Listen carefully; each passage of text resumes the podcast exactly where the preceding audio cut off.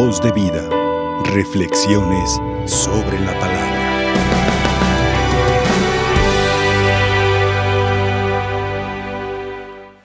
Vivan siempre atentos y vigilantes. Pongan su esperanza en la gracia que les va a traer la manifestación gloriosa de Jesucristo. Día de la Divina Providencia. Mucha gente acostumbra ir a misa. Pero ¿por qué nomás van el día primero y no el día 10? O el día 4? O el día 22?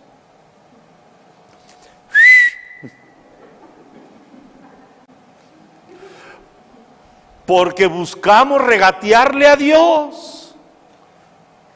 Como dice la jaculatoria, casa, vestido y sustento. Y bueno, los más devotos le añaden. Y en el último momento, el Santísimo Sacramento, a la hora de nuestra muerte. Hoy hemos escuchado un evangelio que se entiende a la luz del que escuchamos ayer. Mm, ya ni se acuerdan qué escuchamos ayer. ¿De qué trató el Evangelio de ayer? De aquel hombre que llegó corriendo y se arrodilló ante Jesús. Y bueno, pues ¿quiénes son los que corren y se arrodillan? Pues los jóvenes, porque los que ya tenemos más tiramos la polilla, ¿verdad? Por eso, por eso, se le dice que es el pasaje del joven rico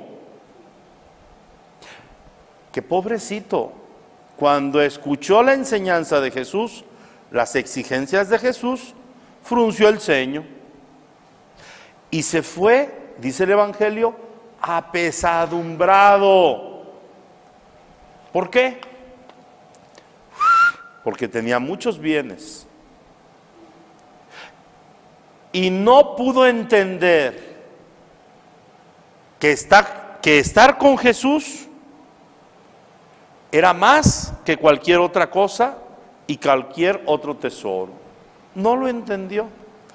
Ojo, aquí está la concatenación con el Evangelio de hoy. Pero los apóstoles sí lo habían entendido. Mateo dejó el banco de recaudador de impuestos. Le iba bien. Porque de lo que pagaban para el imperio de Roma. Y no es que estuviera robando, parte era para él. Tenía lana, tenía mucha lana. Dígase lo mismo de saqueo. Señor, le daré la mitad de mis bienes a los más pobres. Y aparte, si a alguien he defraudado, le daré cuatro veces más.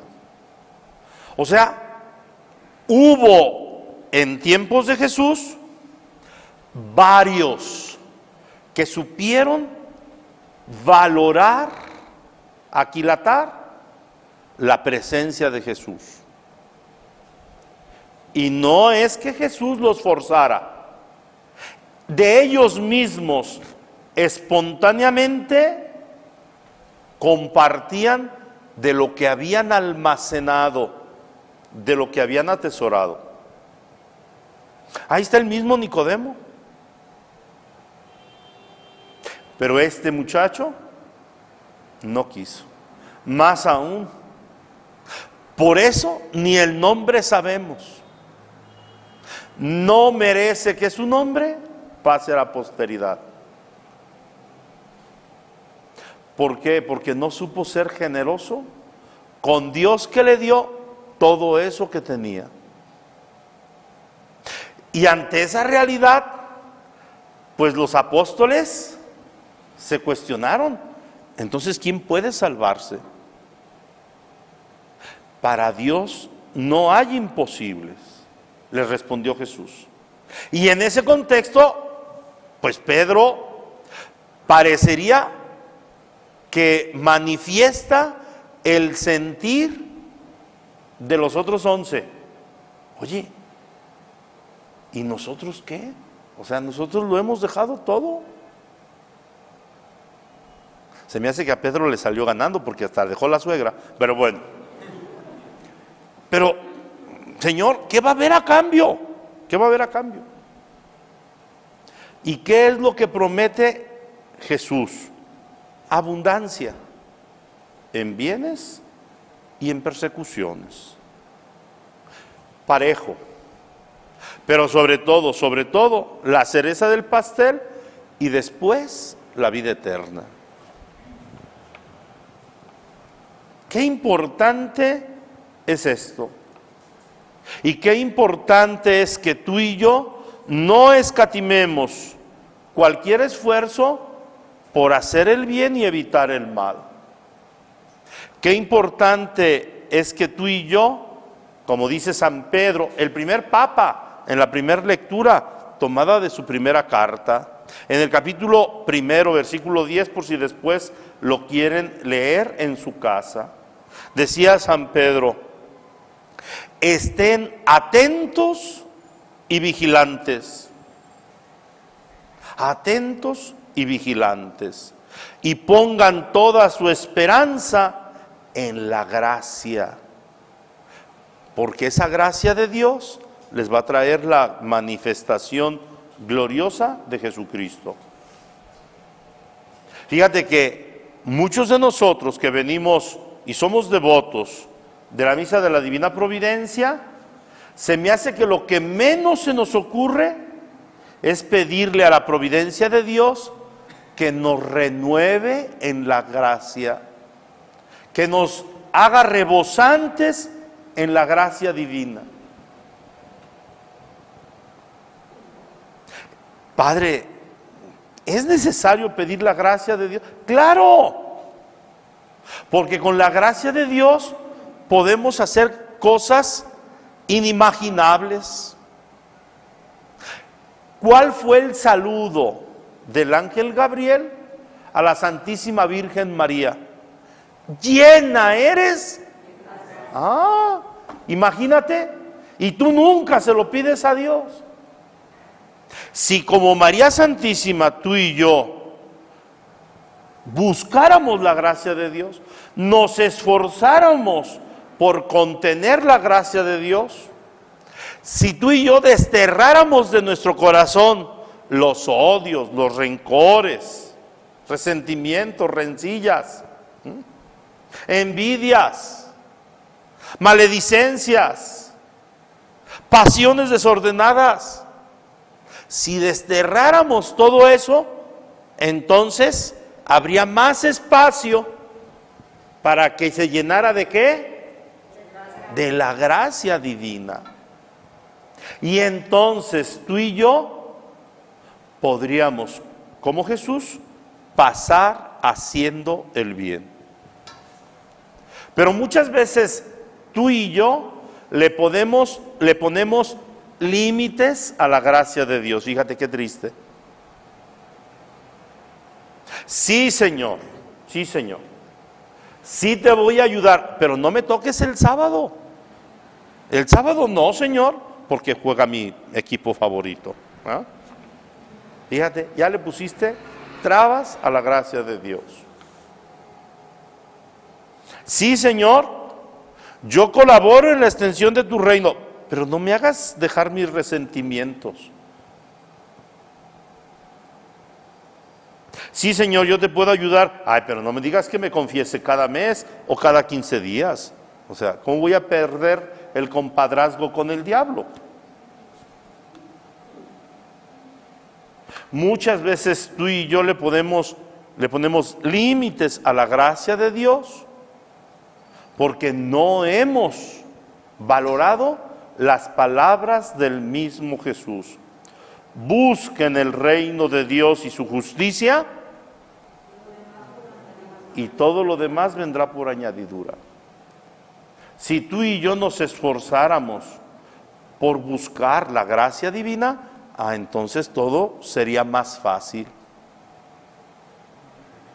Pero si nos cuesta sobrellevar la cruz de cada día, es porque tú y yo no nos hemos abierto de par en par a la misericordia de Dios, que es capaz de purificarnos, de entusiasmarnos con su gracia y de poder contemplar, dice aquí la primera lectura, lo que los profetas en su momento no pudieron contemplar.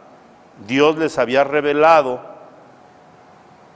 Dios les dio a conocer que ellos no verían lo que profetizaban, pero que estaba reservado para nosotros. Tú has dejado todo para seguir al Señor. Ah, entonces, si has dejado todo, no le pidas al Señor que te salve. No le pidas a Dios el cielo. Que aunque no hubiera cielo yo te amara y aunque no hubiera infierno te temiera. No me tienes que dar porque te quiera. ¿no? No más con que le digamos, Señor, con que me concedas tu gracia. Con eso, con eso entonces tú creces en la perfección de los hijos de Dios. Y lo demás, la salvación, lo que necesitas para tu diario sustento, vendrá por añadidura. Que María Santísima, la llena de gracia, interceda por nosotros para que de veras este mes de marzo lo sepamos aprovechar para renovarnos incansablemente en la gracia divina. Y es que, pues mañana empezamos la cuaresma, tiempo de conversión, tiempo que nos prepara a resucitar con Cristo. Es lo que les acabo de decir.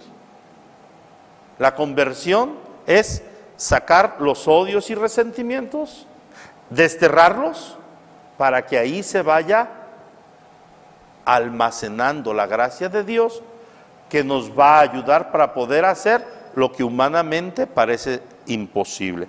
Para eso es la cuaresma. A ver si no escandalizo a alguien.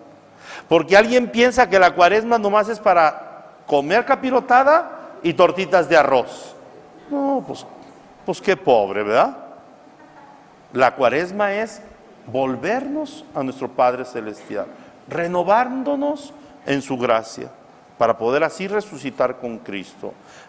Que estos textos, el del domingo, los textos del domingo estuvieron formidables, ¿verdad? Para que hagamos propósitos de auténtica conversión.